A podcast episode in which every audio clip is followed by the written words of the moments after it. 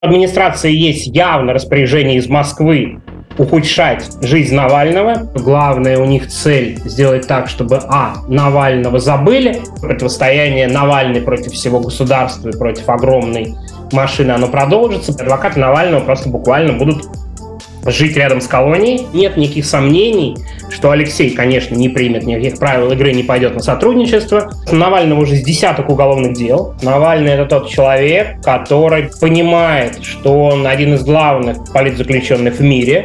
И понятно, что никакой слабости с его стороны не будет. Я в этом не сомневаюсь. На момент записи этого интервью, а это 22 ноября, Навальный находится в тюрьме один год 10 месяцев и 2 дня. За это время ему успели продлить срок, возбудить против него новые уголовные дела. Политик регулярно пишет о бесконечных ужесточениях условий э, и издевательствах над ним. Это подкаст «Поживем увидим». Меня зовут Надежда Юрова. Сегодня у меня в гостях Сергей Смирнов, главред «Медиазоны». Сергей, здравствуйте. Добрый день. А, давайте попробуем, если вот так вот подвести промежуточный итог отсидки Навального. Сейчас идет уже 673 день на момент, как мы с вами записываем этот разговор, э, его срок. Как, вот, э, как мы можем оценить? Все прогнозы, которые мы ставили на это, сбылись? Вообще с политзаключенными, да, и с главным политзаключенным страны довольно сложно делать какие-то прогнозы было. Мы понимали общий тренд, который будет – Примерно было понятно, что если Навальный возвращается в Россию, его посадят. Но это действительно произошло. На сайте авиакомпании «Победа» я купил билеты домой. Мы понимали, что это не последнее дело на Навального. Ну, допускали это, скажем так, с высокой вероятностью. Но так оно и произошло. Мало того, мы понимаем, что это все далеко не последние приговоры. Скорее всего, будут новые суды, будет какой-то огромный срок. Но все происходит именно так. Что касается самих условий содержания. Мы понимали, что Навальному будут созданы особые условия. Ну, изначально было примерно понятно, потому что много примеров было, как держат политзаключенных, которые интересуют ФСИН, да, и вообще власти страны. Создали Навальному специальные условия. Меняют эти условия в худшую сторону, постепенно меняют, и это тоже было предсказуемо. То есть пока, ну, объективно все развивается, ну, плюс-минус примерно так – как мы могли предполагать, потому что ну, мы понимаем, как работает репрессивная машина, мы понимаем, как работает СИН, мы понимаем, что главная у них цель сделать так, чтобы, а, Навального забыли, ну, не полностью, да, но это просто невозможно, чтобы полностью забыли, ну, чтобы он упоминался гораздо реже. Это первое. Второе, задача, которая стояла перед властями, мне кажется, это еще и запугать всех остальных. Посмотрите, да, вот если даже на Навального не так обращают внимание. Если вы сядете, на вас будут еще меньше обращать внимание. Ну, то есть эти такие прагматические цели авторитарной власти, ну, то есть что там скрывать, они тоже были плюс-минус предсказуемы. Ну, вот мы находимся примерно в этом состоянии. Ничего неожиданного, к большому сожалению, не произошло. Алексей Навальный старается писать посты, об этом всем рассказывать. Это тяжело, проблема с адвокатами, проблема с доступом. И понятно, что власти продолжат давить. Тоже в этом нет сомнений. К сожалению, когда человек у них в руках и такой огромный срок, у них достаточно много вариантов, чтобы создать тяжелые условия. Так что Алексей молодец, он не сдается, он с юмором пишет буквально каждый пост. Это, мне кажется, очень дорогого стоит. Вот этот вот сарказм и юмор, и про тыквенный латте вчера на фоне его болезни в холод и отсутствие прогулок, но это, конечно, Навальный остается Навальным за решеткой и в тюрьме. Чуть поподробнее про то, как э, нарушаются условия и так далее, мы поговорим чуть позже. А давайте сейчас вот как раз по постам, если судить, ну и вообще по какой-то открытой информации, можем ли мы примерно составить такой портрет типичного дня Навального в колонии? Вот как он проходит? Но опять же, очень сильно все зависит от того, где он находится. Мне кажется, сейчас День Навального будет проходить максимально просто. Он находится в ПКТ, помещение камерного типа, очень похожие условия в ШИЗО, ну, то есть вон условиях изоляции максимальной, там подъем, прием пищи и, в принципе, отбой. Ну, реально никаких других а, больших событий нет. Самое главное событие – это прогулка, и как раз этой прогулке был вчера посвящен пост Навального в Инстаграме, что его реально пытаются лишить прогулки отсутствием теплой обуви. И это реально самое главное событие для Алексея происходит, становится в заключении.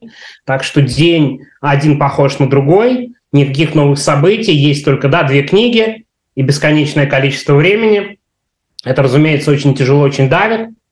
Нет перспектив свидания с родными и близкими длительного, это тоже, безусловно, очень давит. Доступ адвокатов ограничен, ну, гораздо более ограничен, чем был раньше. Тем более администрация имеет очень много ухищрений, как изолировать Навального от адвокатов. Ну, вот пока такая ситуация, день вот примерно так и проходит, реально от подъема до отбоя, и главное развлечение – это прогулка. А вот, кстати, про сапоги, да, э, имеет ли право вообще администрация колонии на такое запрещение? Как сказать, очень большой дискуссионный вопрос. Проблема заключается вот в чем. Конечно, не имеет.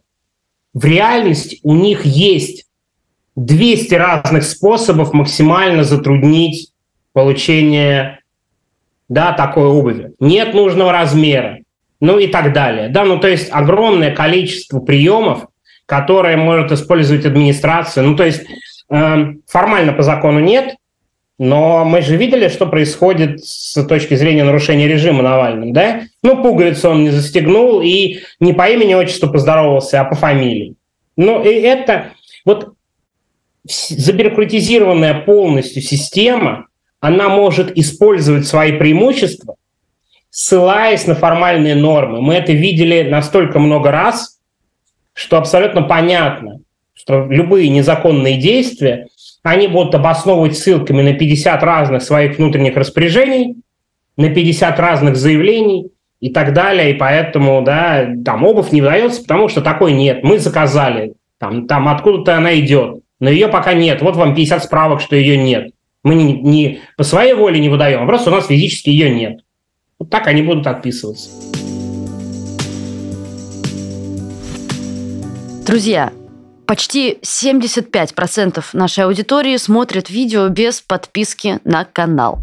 Нам нужно, чтобы этот ролик увидело как можно больше людей, для того, чтобы лучше справляться с российской официальной пропагандой. Одно простое действие – подписка, лайк, комментарий – принесет нам огромную пользу. Пожалуйста, подпишитесь на нас. Спасибо. ПКТ Навального перевели 17 ноября, до этого 7 раз отправляли в ШИЗО, где он, по сути, с какими-то малюсенькими перерывами провел 3 месяца. А, за что его отправляли в ШИЗО и какие там условия? Ну да, мы подробно об этом писали, что это реально абсолютно всегда формальные поводы. ШИЗО, ну это условие тоже, это просто маленькая камера, где реально у тебя практически ничего нет, общения нет, одна книга, ну то есть такая, это, это же наказание, это изоляция, это лишение общения. Да, это специальные условия, где заключенному крайне некомфортно.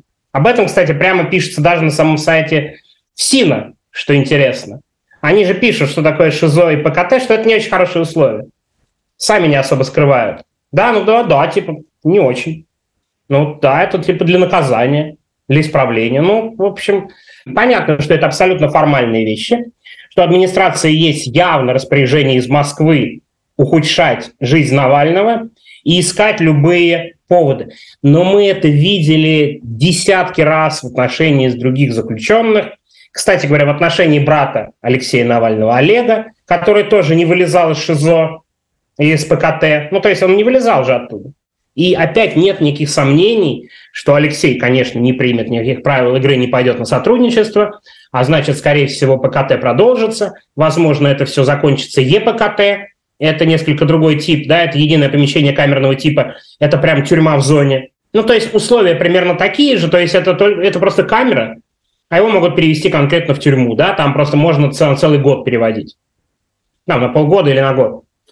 Ну, то есть мы понимаем, что это противостояние продолжится. Цель тюремщиков – ограничить общение Навального и минимизировать его общение с внешним миром и с адвокатами.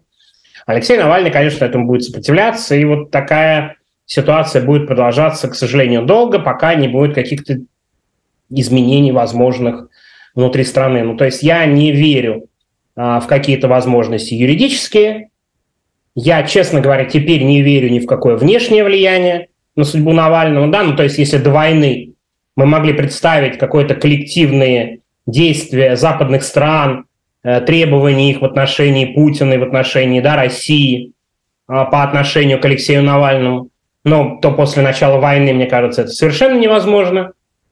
И поэтому вот такое противостояние Навальный против всего государства и против огромной машины, оно продолжится. Понятно, что у государства очень много возможностей давления, у Алексея их очень мало. Единственное, да, вот публичность и апелляция к каким-то действиям остается крайне тяжелая ситуация. А есть ли какой-то ограничительный механизм, э, который не, не позволит тюремщикам ну, бесконечно переводить его из ШИЗО в ПКТ и ЕПКТ и так далее? Или это все так и будет ходить по кругу много лет? Ну, если честно и прямо коротко ответить вопросов, то нет. Но нет такого механизма. Да, но мы же понимаем, как власть пользуется собственными законами, как она сами, э, сама власть нарушает эти законы. В принципе, единственное, что может давить, это максимальная публичность.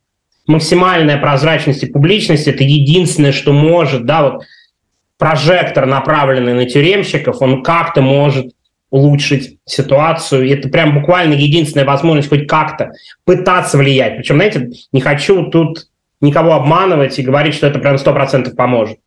Увы, нет. Но это единственное, что может хоть как-то повлиять.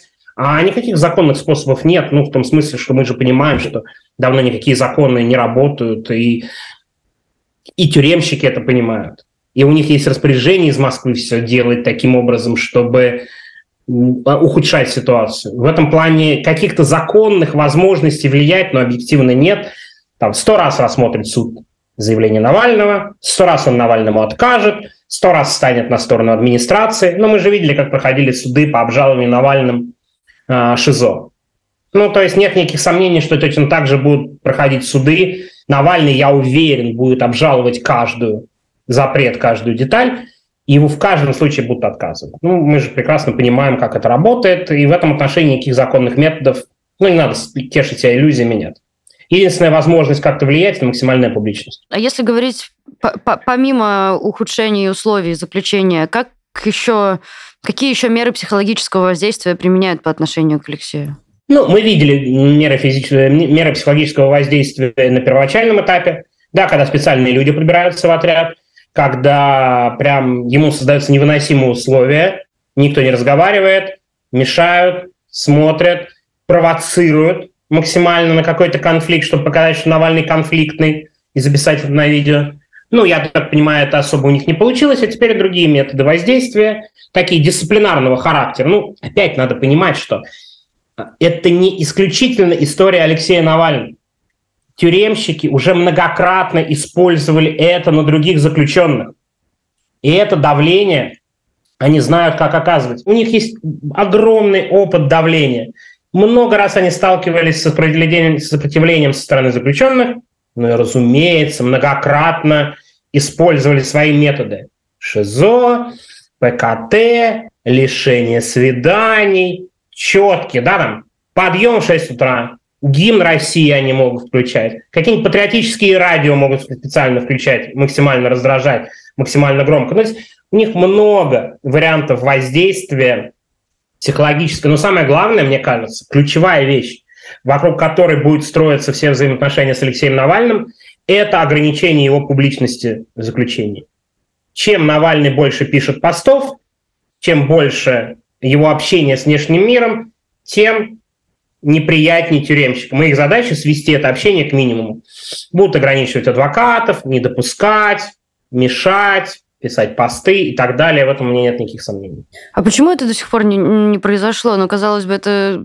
Мы все время, я лично, например, читаю посты Навального и думаю, как же это так? Ну, так он пишет, что типа, почему это еще не закрыли, не перекрыли? Как это просачивается? Ну, потому что Навальный, его защита предпринимает просто максимальное количество усилий. Адвокаты каждый день буквально в колонии прорываются к Навальному, Навальный надиктовывает им посты, они их записывают. Я уверен, что скоро будут отбирать бумагу и пытаться противодействовать таким образом.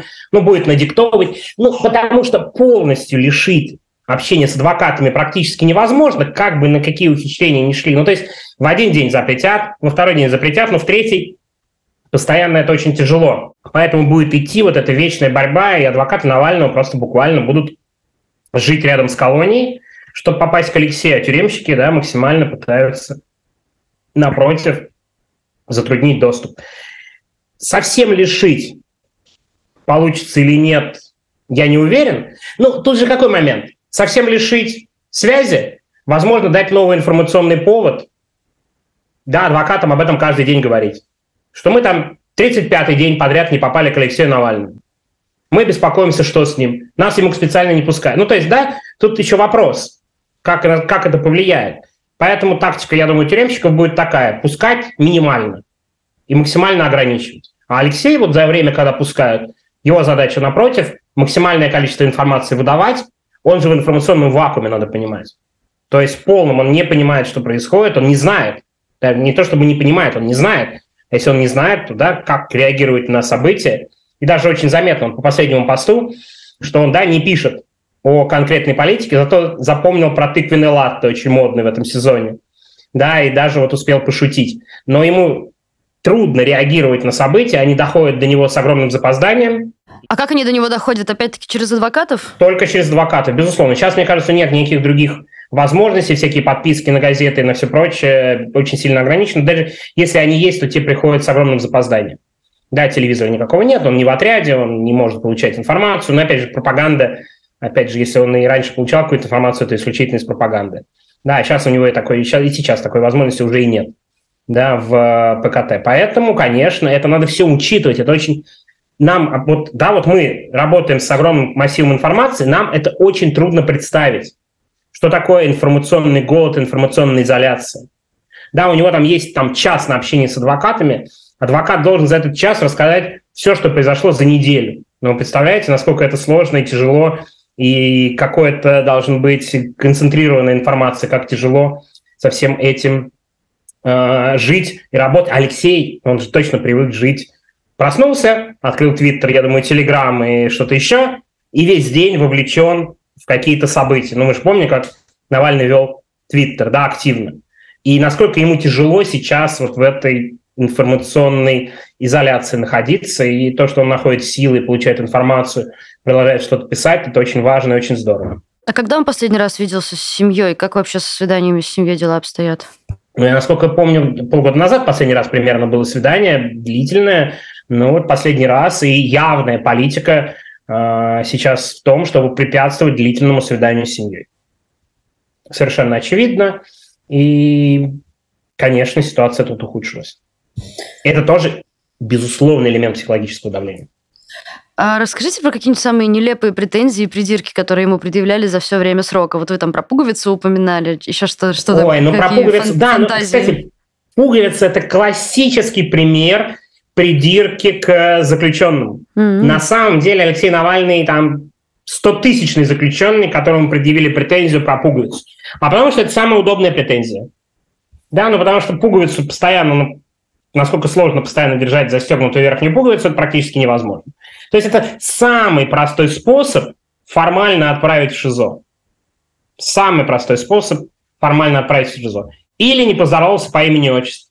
Ну, это в правилах внутреннего распорядка написано, что надо поздороваться по имени отчеству.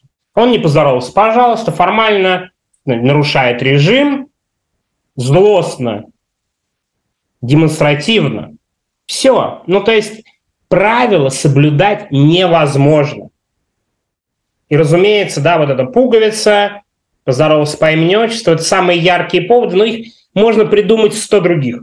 Ну, нет никаких сомнений, да. Встал на пять минут раньше, мы помним, пошел, да, на пять минут раньше подъем умываться, тоже повод. Ну, то есть бесконечное количество этих поводов можно а, искать и найти. А, давайте под конец разговора попробуем подвести какой-то итог. А, сколько сейчас уголовных дел уже возбуждено против Навального? Какие они? И какой ему сейчас на сегодняшний день суммарно грозит срок? Хороший вопрос, потому что я сейчас, наверное, не готов на него ответить. Но есть, ну, дел, мне кажется, около десятка уголовных дел было на Навального. Уже я сбился, да, то есть я не библиограф, и я не могу считать, тем более за ними не, не очень просто уследить. Но мне кажется, на Навального уже с десяток уголовных дел. Последний срок у него сколько там было уже, там, около 10 лет, насколько я помню. Но это явно не последний срок. У него новые уголовные дела, у него новое обвинение. Я, кстати, даже сбился, сколько вот сейчас в отношении него уголовных статей а, возбуждено. Мало того, я хочу сказать важно вот что. В принципе, это и не важно. Это совершенно не важно при желании, вот если дать задачу Следственному комитету, я уверен, они в течение недели возбудят на Навального еще 10 уголовных дел. Но мы же все прекрасно это понимаем. Мало того, мне кажется даже, вот подробные разговоры о количестве дел, о том, в чем его обвиняют, это скорее такая определенная легитимизация ненормальной ситуации. Ну, в том смысле, уже не важно. Но мы же понимаем, что это все не имеет никакого отношения ни к правосудию. Это конкретная месть Алексею Навальному за то, что он вернулся, и за то, что он противостоит власти. И я думаю, самое важное в противостоянии Навального и государства – это буквально то, что говорит Навальный, и то, что против него конкретно делает государство. Да? То есть в уголовных делах самое важное – там, сколько ему прибавили срок, Хотя мы понимаем, что это условно пока бесконечность некая. Да? И важно, как Алексей на это реагирует. Мне кажется, это самое ключевое и значимое. Понятно, что в один день не прекратятся уголовные дела, и Навальный не выйдет там через 13 лет. Вот эти формальные вещи, мне кажется, даже нет смысла за ними очень подробно следить. Ну, с моей точки зрения, я поэтому и перестал очень подробно следить. Мы понимаем, что дел много, мы понимаем, что при желании их будет еще больше, что там еще есть? Экстремистская организация, нарушающая права человека, что там еще? И я думаю, сейчас у него за каждый второй пост могут дискредитацию власти вменить. Ну, какие проблемы, да? Двойную, как, как у Ройзмана статья, повторное нарушение, административки ему делать, потом несоблюдение каких-нибудь условий. Ну, то есть, как бы мы же понимаем, что это бесконечный абсолютно процесс, и в этом плане просто, увы, даже внимательно за этим следя, ты ничего не поменяешь и не узнаешь. Да, действительно, кажется, как будто бы не самое важное. Мне вот в голову пришел вопрос, э, зная Навального, э, ну, любому человеку есть какой-то срок какого-то терпения, какого-то э, возможности как-то воспринимать это так, как будто бы как он воспринимает, да, как бы с иронией, как бы ну, вроде как держится. Но ведь есть срок, и есть э, понимание, что, наверное, это когда-то закончится. Может ли это быть? Как, как вот, просто зная его как человека, мне интересно, с такой человеческой точки зрения. А мне кажется, как раз Навальный это тот человек, который без понимал, на что шел, понимает, что он один из главных политзаключенных в мире, он понимает же прекрасно это. Нет никаких сомнений.